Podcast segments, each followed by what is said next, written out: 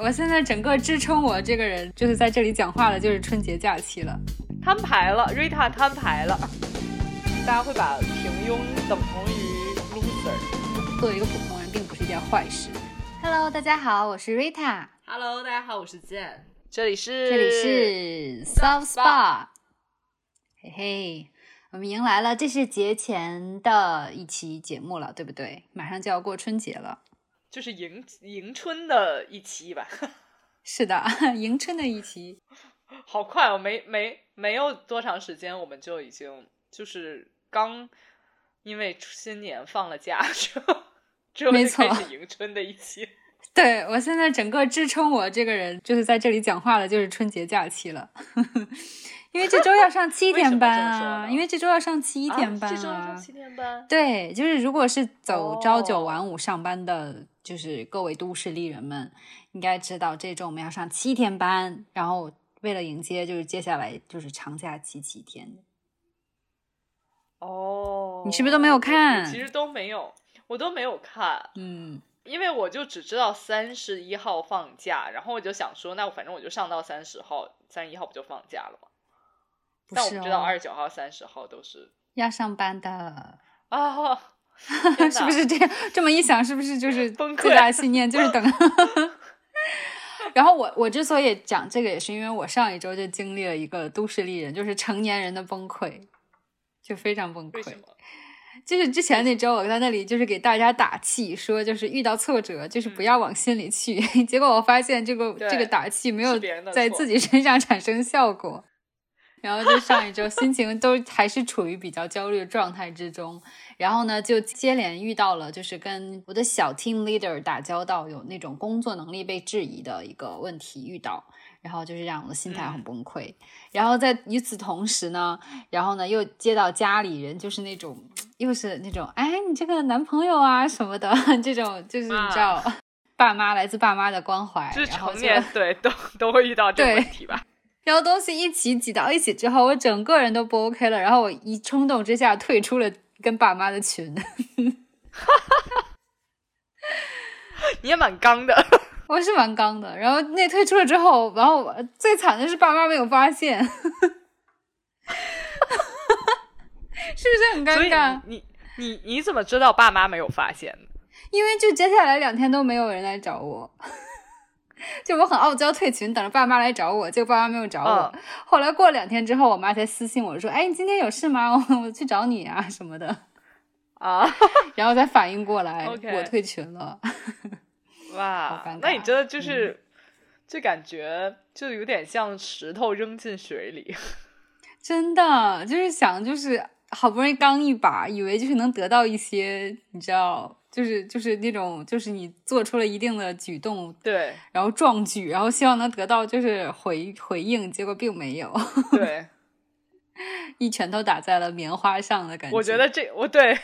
我觉得这个这件事是你本周最崩溃的。我觉得其实是的，我觉得是的，甚至超过就是工作上的打击。对，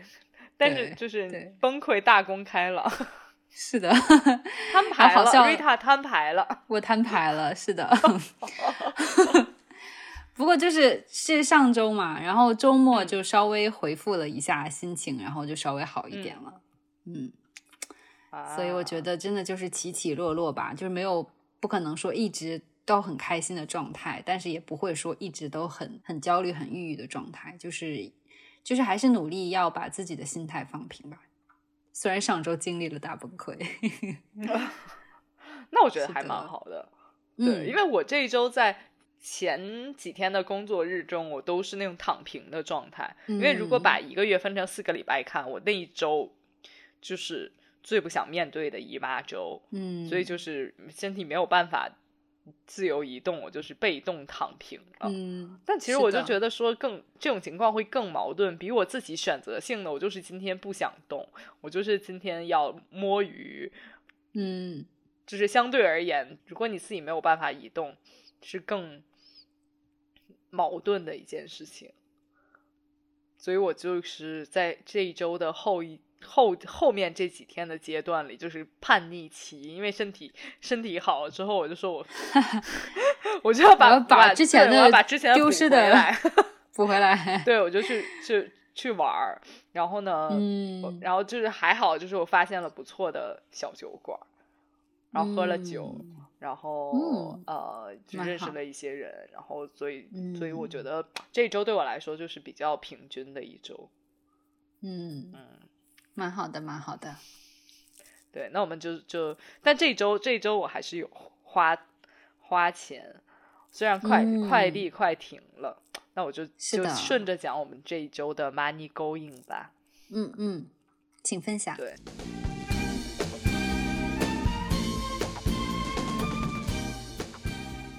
其实北京本来春节之前就。快递就会比较慢，然后呢，又又因为北京其实突发疫情的关系，有有一些快递是停滞了几天的，所以本本周我本来嗯。想说可能没有机会收到，然后说这个 money going 了，但是就是还好，就是他在可能周五、周四周五的时候就到到在我手到我手里。所以我就给大家说一下，我这一周的 money going 是我买了一个我非常喜欢的眼镜品牌的眼镜。哦，是什么品牌？这个品牌叫林德伯格。然后它其实就是我知道，对，然后它就是以那种超轻的航空级别的钛作为呃镜架的材料，所以就是它整体就会以非常轻的这样一个 优势吧。就是被大家知道，嗯，那这一次这个我我我买这个眼镜也是因为我想要一个非常轻的眼镜儿，因为之前验光的时候我就说就是可能年纪大了，所以我的脸已经不承重了，就有时候我是戴戴那种板材的眼镜，我是不能戴一天的，如果戴一天我整个鼻子就很难受，然后我的头开始晕。我我觉得我也会，是这样吗？我是这样，所以我会戴隐形眼镜。当然，隐形眼镜有隐形眼镜引起的其他问题，但是就是戴框架眼镜，我就会觉得鼻子很很不舒服。我甚至有一种，我就是我鼻子要被压塌了的感觉。对，不，然后我我我不知道为什么我的头、我的耳朵也会觉得很重，然后我就头整个人会很疼，到下午的时候。会的，会的。所以坦白说，我已经大概有至少两年。没有戴眼镜去上过班了，除非中间有一段时间是我眼睛可能发炎了，不得不戴眼镜。那是对，然后除非到这个时期之外，我都是戴隐形眼镜。嗯，在每一天。嗯，所以我收到之后还蛮忐忑的，我就想说不会还是一样的问题吧？其实即使它是非常轻的眼镜，那我就我就把它。就是趁着这一周，就是有事带一整天去公司办公啊，或者说工作呀。我我自己觉得，呃，大概大概率暂时还是没有很大的问题，就比相对于比原来非常重的眼镜来说，我觉得正常。嗯嗯嗯嗯。那鼻子上也还会觉得夹得慌、压得慌吗？啊，所以我其实特别特别推荐大家买这种，就我现在买的也是这种，就是带鼻托的。鼻托的，我觉得很重要。亚洲人真的是需要这样子眼镜的，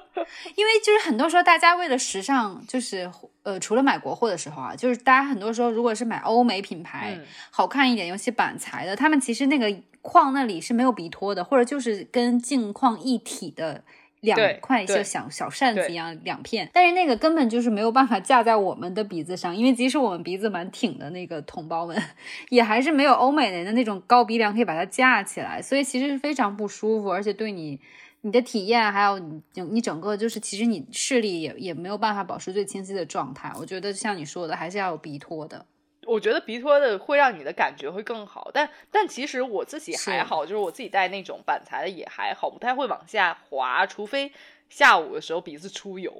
的时候，它会往下滑。但我还是会，但是如果它就是没有很没有没有滑的时候，就没有出油的时候就还好，其实。但我就觉得，但我自己感觉就会非常沉。是是，还是有异物在鼻子上的感觉，对，还有耳朵，对，所以就是，所以我还是推荐大家，如果如果你办公用，你就去买那种鼻托的；如果你就不不需要办公用，就是纯为了美，我觉得无所谓了。其实，嗯 嗯，对。哦，我不知道你有没有用过，我还之前为了就是，尤其夏天容易出油，眼镜鼻托那里会往下滑，我还买过鼻托贴。我没有，就是它是做成鼻没有没有吗？完全没有我跟你讲，那还那还蛮有帮助的。就是如果你眼镜往下滑出汗，还或者是你的粉底脱妆往往下滑，它是跟你的基本上跟你的鼻托一个形状，然后你就贴在上面，然后有点像小海绵，然后因为它是那种防滑哑光的。然后它还薄薄一层，然后你贴上去，你再架到你鼻子上的时候，它就不会往下滑了。啊，这个蛮对的，对的你去拼多多上有很多，但是要最好挑好它那个形状，因为有的形状因为太大，然后会贴出来，然后你就能看到你你贴了两个东西在那里就很丑。但你挑一挑的话还是有的，或者买鼻子上有透明的。两个红印儿嘛，就是戴久了之后。不会，因为它没有说很压，就是你你那种如果是金属的，反而会压着它会很有印儿，但是因为那个是有点像海绵嘛，棉花它反而不会。啊啊啊！啊对，我理解。是的，是的，而且还能吸油，我觉得。而且它就接下来丢掉，然后再嗯换一副就好了。哦，我明白，是明是的，是的，嗯，蛮好的。等我夏天，等我夏天购置一下试一试。如果夏天还在频率高的戴眼镜的话，哦，是你就可以尝试一下那个。我就可以尝试一下。哦，但是我平时是不，我我得承认，我不是一个戴平时一定会出门戴眼镜的人，因为有时候我会觉得说运嗯动的时候很麻烦戴眼镜。是，而就很麻烦。对，，而且我还我还我我我已经不止一次在运动的时候把眼镜甩出去了。天呐，我都我都不我都不会去戴着眼镜运动，我就觉得就很影响我发 挥，对，所以后来我就还还会影响我的视线。对，所以后来我就不戴了。但我也看到很多人就是为了嗯怕眼镜甩出去，会戴一个袋子，就是把脸两边连起来。啊，我知道你说的那种，嗯，对，，或者或者有更夸张的，会有那种就像我们看到 NBA 球星一样，就戴那种嗯类似泳镜一样的。会会会有那种的，但我觉得很很，我觉得对于那种，尤其是男生，我知道很多他们是平时要一直戴眼镜的，然后他们不习惯隐形眼镜，会戴那种，尤其像你说打篮球，对，所以那种我我我后来就觉得说还是戴隐形眼镜方便一点，所以我可能大多数时候还是在戴隐形眼镜。还是戴隐。对，是，但我虽然，但是我现在这一副，其实虽然我自己是网上购买的，因为我上个礼嗯。拜也说我去验光了嘛，实际上也就是为了能买新眼镜的时候，就直接就现在网上也很方便，你告诉他多少度，他可以配好眼镜，然后再都给你寄过来，这样你就直接戴嗯上就好了，不用你说你收到镜架，然后你再去线下店再配。嗯，嗯，那蛮方便的，对，还是蛮方便的。但我仍然仍然建议大家，尤其我，尤其我其实现在买这一副也是我，我仍然是去线下店稍微试戴了一下，试过，嗯，试过了，然后觉得合嗯适自己再去买。因为我也嗯有身边的朋友也有那种，我就是网上看着很好，然后呢，我也甚至看看着某某个艺人啊，或者或者某一个嗯公众人物有戴啊，然后就觉得啊会这样会被影啊响，对，然后我戴是不是也可以这么这么形这么形象，这么有形象？然后呢，就买了，然后买了发现，因为因为艺人或者公众人物的脸，艺人吧，艺人多一点，会比我们正常人、普通人更小很多，所以有时候是。就是我们看到别人戴的时候，可能那个镜镜框还凸出来，就是在脸外面，是。但是但是我们普通人戴可能就就是那种镜框还在眼脸脸里面就干 干脆就很尴小，尬看起来。啊，就干脆就是很小，然后别人别人别人可能戴着到眉眉毛这里，眉毛到鼻子那里，感觉是一个大框眼镜，但自己戴起来就是 小 框眼镜，好尴尬、非哦，常有可能是这样这样的情况，所以一定要试戴，一定要 所以试戴，就所以我就建议大家，对，如果你买那种，就如果就很便宜的，我觉得你只是带着玩儿的，那没关系。就是如果你是稍微需要一些价钱的，我觉得你还是要试戴一下，因为眼镜这种东西，如果甚至如果你配了度数，就更难去嗯，换。就你不可能说，因为看我的脸大，我但是不适合，然后商家就给你换掉，这不可能的事情。所以就是还是要稍微就是慎重嗯一点在这件事情上。嗯嗯嗯，没错，对，是的。那你呢？那你买了什么？我呢，我是因为我是一个美甲 girl，我会就是不停的一年四季都在上次 还你之前还有跟我们分享过你和美甲店的爱恨情仇。是的，是的。然后呢，就是，但是我每年都会留，就是差不多一两个月吧，至少一两个月，让自己的指甲休息一下，因为平时一直做光胶指甲也好，对的，就你的指甲就是。如果一直不让它休息的话，它就会，你即使本来很坚硬、很很就是长起来很容易的指甲，会变得非常脆弱。就是我在过去差不多半年多一直连着做光胶的光胶美甲，然后我就发现，差不多是十二月份的时候我停了，就是做美甲，然后我就发现我长指甲就是怎么样也长不长，就稍微长长一点，因为太软，它就会劈掉。对。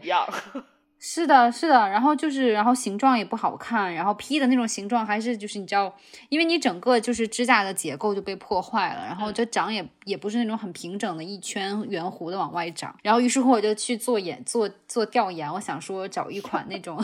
要市面上有很多就是润指甲，或者说就比如说手油也可以护指甲，或者是抹一抹就是能护甲的，但是我之前也用过，只是觉得当下抹上去油油的感觉还不错，但之后就并没有什么太大作用的，所以我就想。说找一款就好好用的那种，就是专门让指甲变坚硬的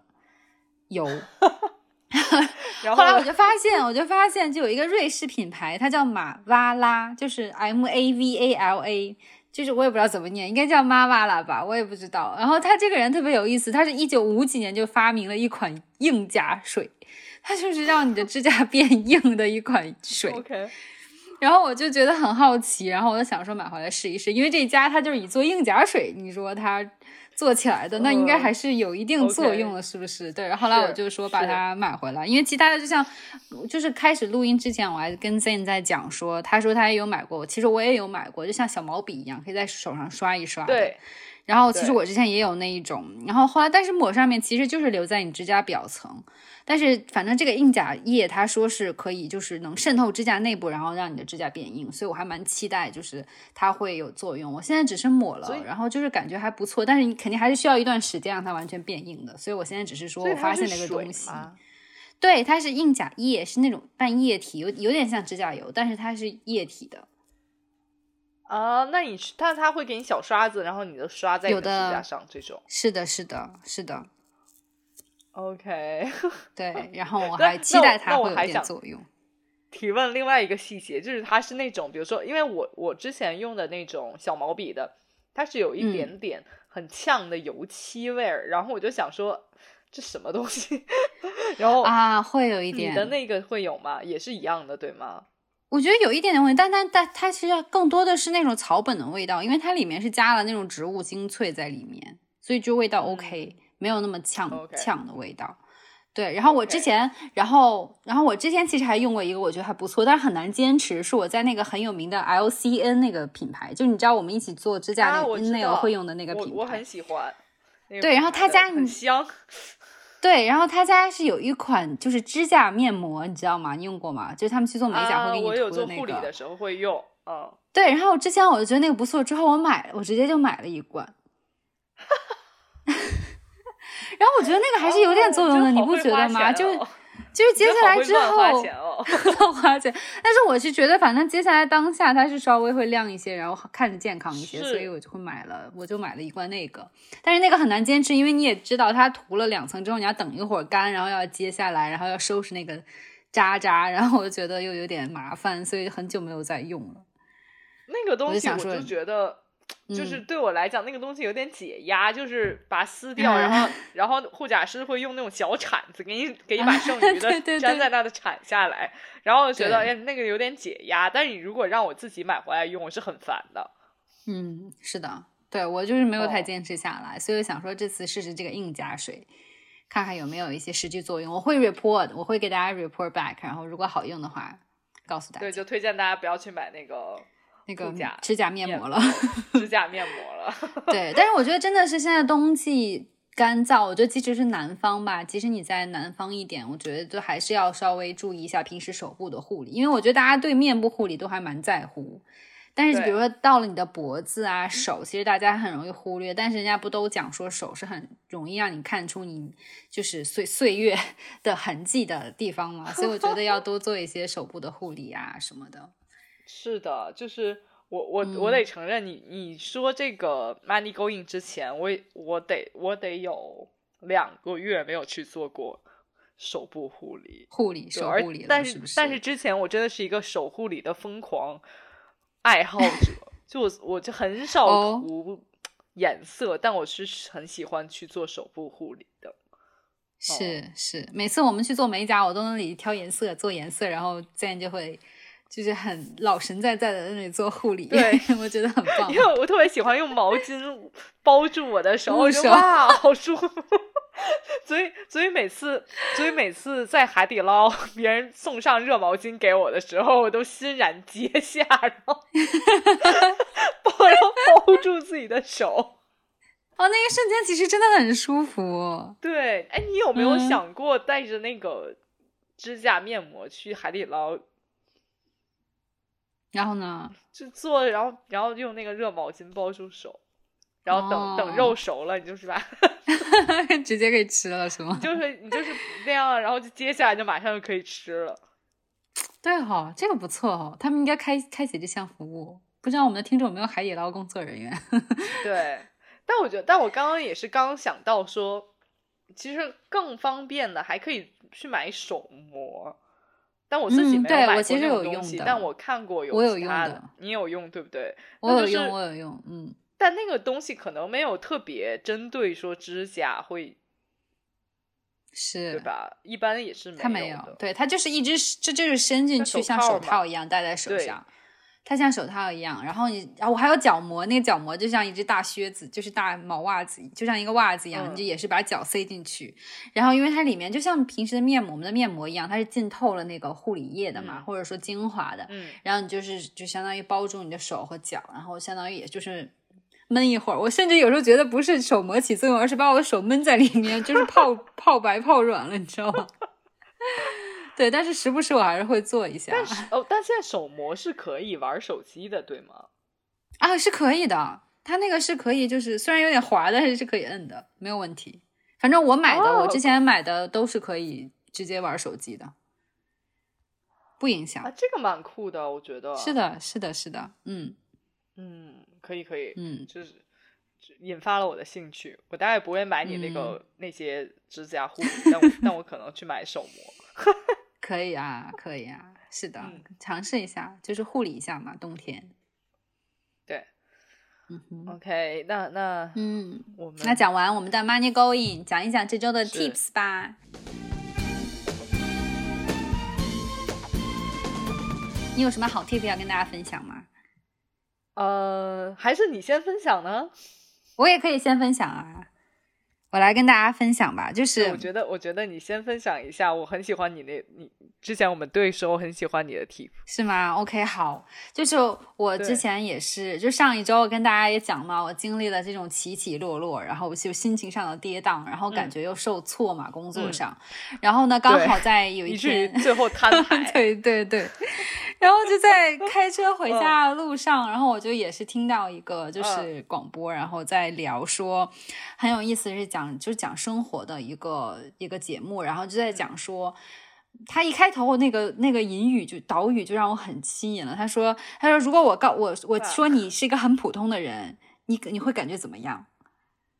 然后我当时就嗯。什么意思？我是一个很普通的人。然后他说，就是如果你就有点像那个什么 TED 演讲哦，对，有点有点像 TED 演讲，没错，对不对？他说，你你如果每天都过着普通的生活，普然后去一个普通的工作，然后也是普通的回到普通的家庭，然后过普通的就是夜间生活，然后就好像很很无趣。然后他，我就会，那不就是我对啊，就是我们，就是每个大家都是普通人啊。但是就是他其实就在讲说，因为现在我们的社会，尤其有很多媒体的一些就是宣传也好啊，或者说是一些介绍也好，就会觉得说我们都要不要甘心做一个普通人，要创造一些奇迹啊，要做一些不寻常的事情啊，要出要出名要趁早啊，就是让你觉得你不能普通，你不能你要不甘于平庸，要就是要做就是要做一个不一样的人，然后。就是是不是会这样？大家会把平庸等同于一个贬义的，对，没错，就感觉如果你这个人很普通，就说你这个人很普通的话，就好像在说你是个 loser 一样。对，但是他其实其实就在里面，因为就是在讲嘛，就是说其实，嗯，就是关于比如说你。就尤其他举了个例子，我觉得很有趣。就比如说每次工作面试也好，或者说朋友聊天也好，都会说你的爱好是什么，然后你就会有一种压力，说我一定要讲我很特别的一个爱好。比如说我会有一些，我会我就要去潜水啦，我每周都要读几本书啦。就是你要，你知道吗？就要。但是其实我们在做什么？我们回家就是刷手机啊，我就是躺在沙发上啊。其实，然后你就。这个东西你就没有办法。书也会读啦，就是对也会啦。但是你会发现说，比如说我们朋友圈很多人晒的都是啊，过得很精彩，打网球。啊，对，很 fancy，登山啊，不不，登山都很少，攀岩，嗯，对对对，会高尔夫，对，大家很高端，大家会把会把这种爱好分成三六九等。那比如说我看书，我就不会说分享呃看书，或者我是我在和朋友聊天。对。就是像我们这种，就可能可能也连妆都不化，在那里聊天吃火锅，大家就不会嘎三胡，大家就不会是发出来。然后我们可能就是只有在那种很 fancy 的时候才会发出来。对，是那种是对，大家好好像无形中都会把自己的爱好嗯分为三六九等，然后发出来的东西都是我们认为在上等的东西。嗯，对，是这样的，但实际上就是大家也都知道不是这样子的。但是因为你看到 都是很好的，包括我们在社交媒体上看到，大家都是自己的高光时刻。对，然后其实并不是这样。然后他又讲说，其实包括尤其是就是都市丽人们嘛，就或者说我就是在成年人，他其实我我这。听到这个节目，感到很感同身受。这一点就是他在讲说，很多成年人面临的就是，就好像就是你从小到大会被灌输说啊，等你工作的话，你要到多少岁之前就能到一个什么样的职位啊，拿多少薪水啊，买车买房啦，或者有要结婚啦，要有多少个孩子啊，就是这种，对，所有就是就是你知道描述出来对你的一种压力，或者说这样，你只有这样，你好像你才能算成功，不然你就是 loser，你就是个。但是其实每个人就是发展，他就讲说自其实发展的速度是不一样的。比如说有些人可能到了三四十岁的时候，就你的工作忽然会凸显出来你的优秀，因为你的工作是需要你积累的。或者说，其实有的人工作他是在早期必须要有所突破或者成就，那他可能显示出来是什么？但是。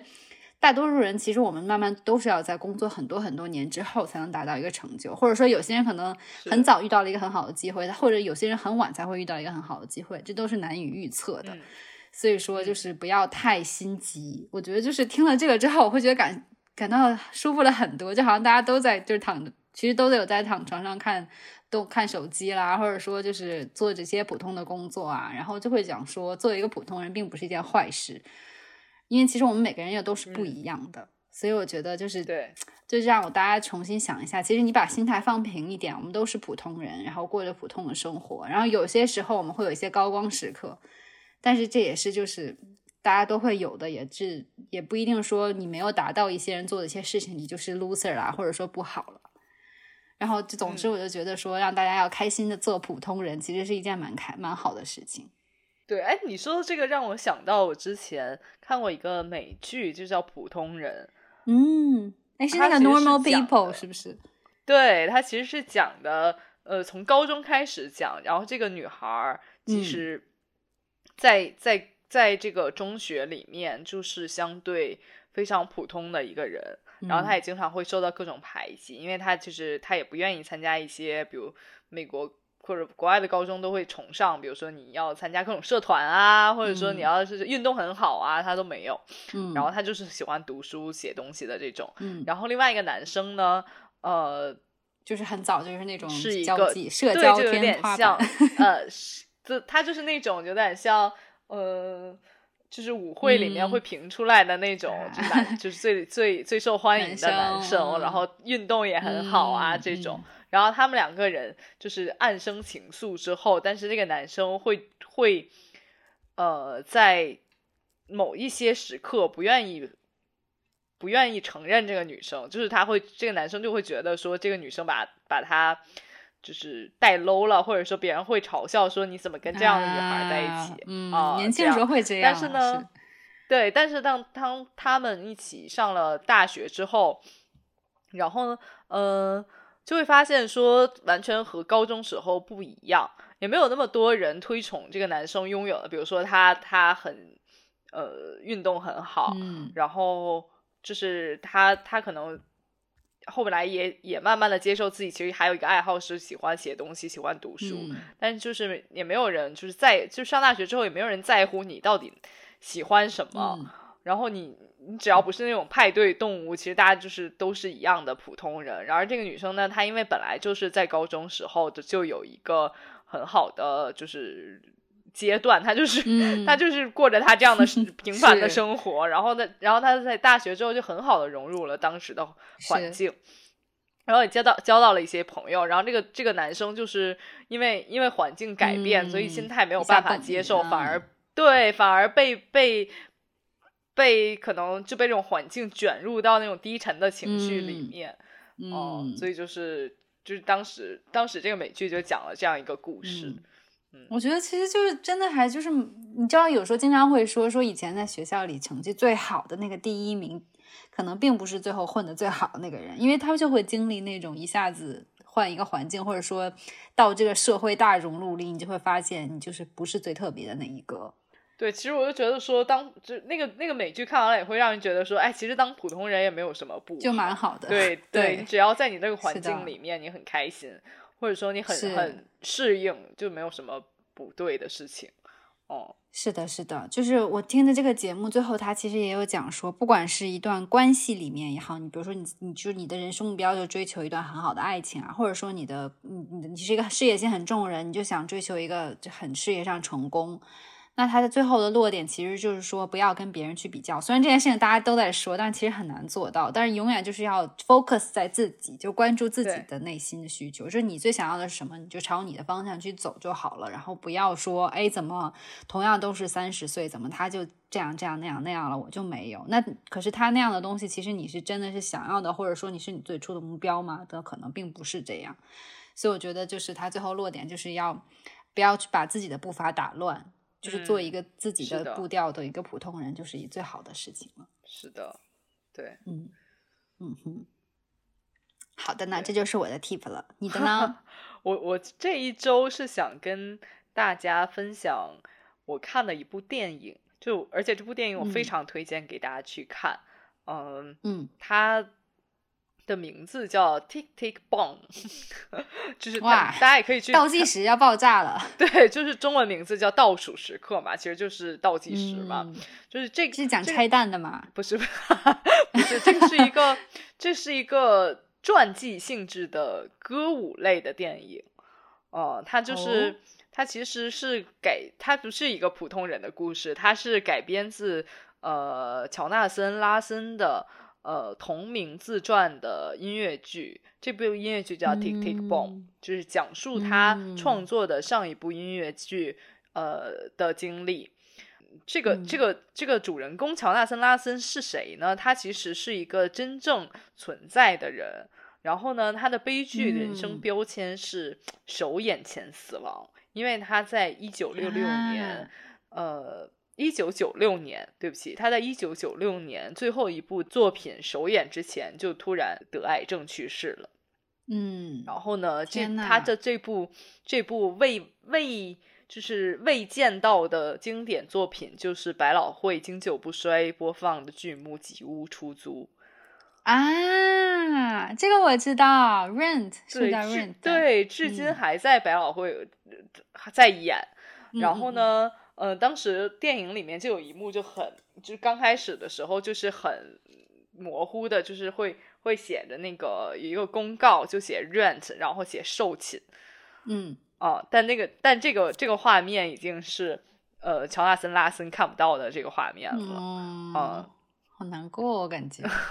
就是，然后呢，他的其实他这么看，他其实到死的一生都是一个呃没有那么成功的剧作家，就是很啊潦倒的，然后可能在一嗯。家快餐店。然后做服务员，同时是哦。在创作戏剧，然后这这个嗯。环境会导致他就是包括艺术家本身就会有一些神经质，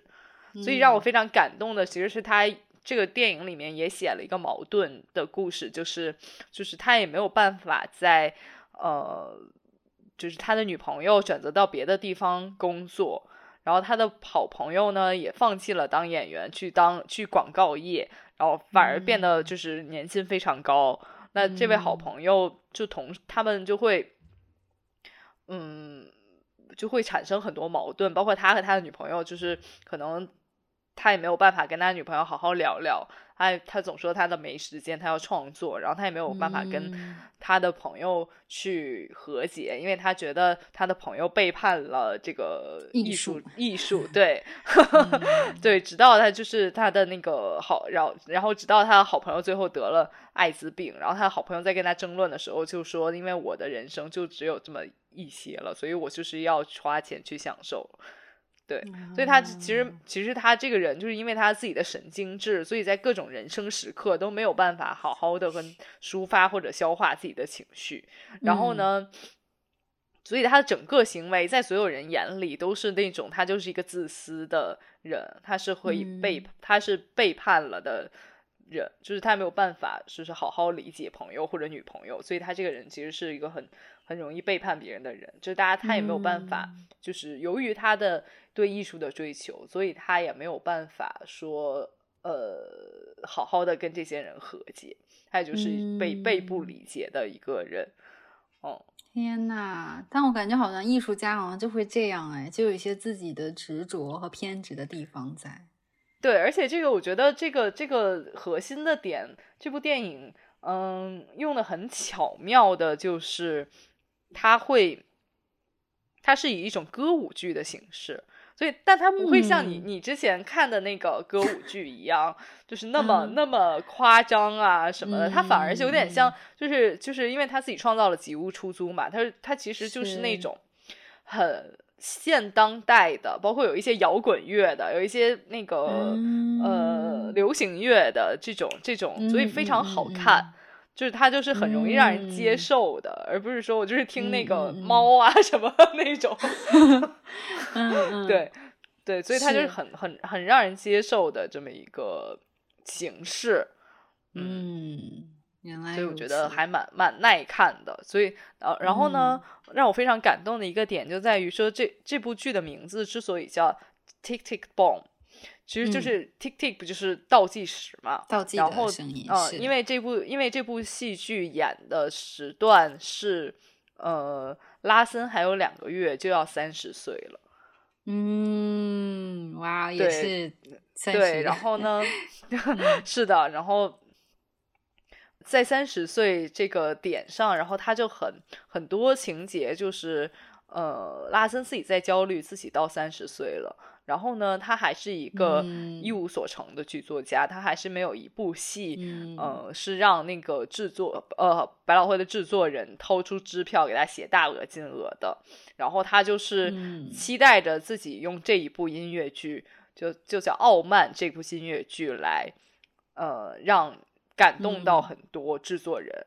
哦，然后他，但是但是实际上这部剧虽然好评很多，但是没有一个。呃，但是当时环境下，大家大家觉得，就是这种歌舞剧、音乐剧都应该像猫一样的这种，就是嗯，这种剧，而不是像他这种现代现现代的形式。对，所以虽然虽然他现在这就是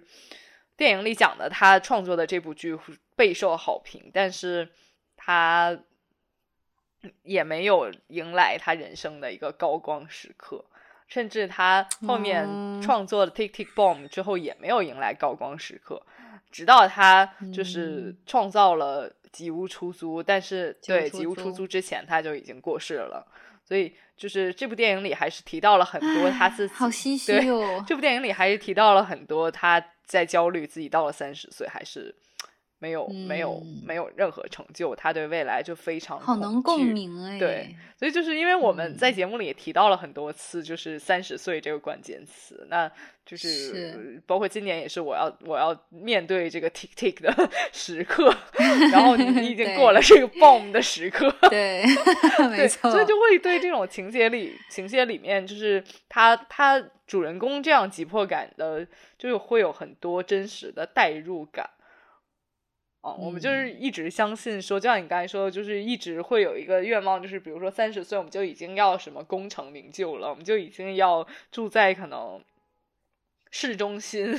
高耸入云的公寓里面，其实也没有，就是对，就是就是和我们原来想的三十岁有非常多的不一样的。然而，我们可能可能世界上大部分人，能有多少人是那种很出很出三十岁之前就出名赚了一辈子钱的？我相信也不是非常多。那大部分人都是嗯，在这个 tick tick 的节奏里面受到很多折磨。我觉得是这样的，嗯，就也没，就像你说的，也没有很好的做一个普通人。对，对啊，就是即使是这么优秀的一个艺术家，他也有自己这些跟我们一样的那种焦虑，而且他也就是，你看，像就很神奇，我觉得好唏嘘哦。你讲说他在一个小小酒馆还是小餐馆里面写剧本。你看，像就是当年的那个 J.K. Rowling 也是在小咖啡馆里，就是那里写书嘛，很贫困潦倒，最后他写出了《哈利波特》，当然他也见证了这个成功，他也得到了这个这些就是荣誉啊也好，或者说就是。就是金钱也好，但是你看，像他就没有能等到自己的这个高光时刻，然后就去世了，感觉好唏嘘哦。对，但是就是，但是觉得每个人人生都不一样。是的，然后，然后当时电影里面还讲说，就是因为他想搜集素材，所以他就会拿一个那种翻的，像我们小时候用过那种小的记事本，然后记住各种素材，比如说他看到嗯关于艾滋病的报道。然后他就会记下来一些内容，然后这些内容就是真正的这些内容，你，可以，如果你看过《几屋出租》，就知道这些内容都已经我看过，都已经放进了，对，放进了《几屋出租》的对对这个剧剧情里面，嗯。嗯嗯嗯嗯，是的。啊天哪！我就觉得说一定要过好自己普通的每一天，就即使在自己是个普通人，我们都是普通人，但是我觉得要每过好每一天，因为如果你每天都生活在天哪，我很我是个 loser，然后你就一天天蹉跎，然后就失去了很多人生的快乐，是不是？是的，我觉得就是就是，虽然我们普是普通人，过着普通人非常普通的生活，但是呢，但是呢，我们。就是相对于每个人的个体而言，其实每一天都是很不普通的一天。是的，没错。对，就是对，还是要很相信，就是比如说蝴蝶蝴蝶效应这件事情。哦，也许你今天在这个时刻扇动的翅膀，就会变成你后面就是呃很很大的影响的一件事情的起源。没错，没错，不要放弃呀！对我，我我觉得还是不要放弃啦，因为因为嗯，对，就是因为这么优秀的人，其实他都他都是只能就是有可能迎来人生中非常不不至不不就是在在。在他最人生闪光之前，他就迎来了至暗时刻。所以就是，如果我们对我至少至少我看完会觉得说，那一定要好好活着。万一万一你哪一天真的迎来人生高光前，你是要好好的，可以有对有自己的样子去迎接他。没错，是的，对。所以所以怎么样？就是就是作为作为蹦之后的三十岁的人，你是。觉得你的蹦应该在四十岁，还是 不吧？我觉得就是每一天都是蹦，我们都已经讲了，就是要珍惜每一天，要不然每天都活得很带感，蹦蹦蹦，动感的过每一天。你真的是很朋克的人，就是从业很朋克的人。对，我就觉得说你。你不能说我就是好像异想天开，想说我马我我某一天忽然就幸运在我头上，或者说我忽然就某一天就是梦想一下就成真了，肯定是有一个就是这样累积的过程。然后，但是肯定是要做好相对的努力嘛。所以我觉得我就是不一定非说好像给自己定个目标，哪哪一年就成了我的这个 boom 的这一年，但是就是一直朝着这个方向努力吧。我觉得，即使最后没有那种很像人家艺术家这种，就是你知道声名鹊起的这种蹦，我觉得就是 也是就是有自己人生的精彩在，蛮精彩的 嗯嗯嗯，那我们就是的呀，对呀，到到这里吧，然后留给听众这一期内容就到这里啦。嗯，没错，再见吧，拜拜。好的，那让我们下期再见。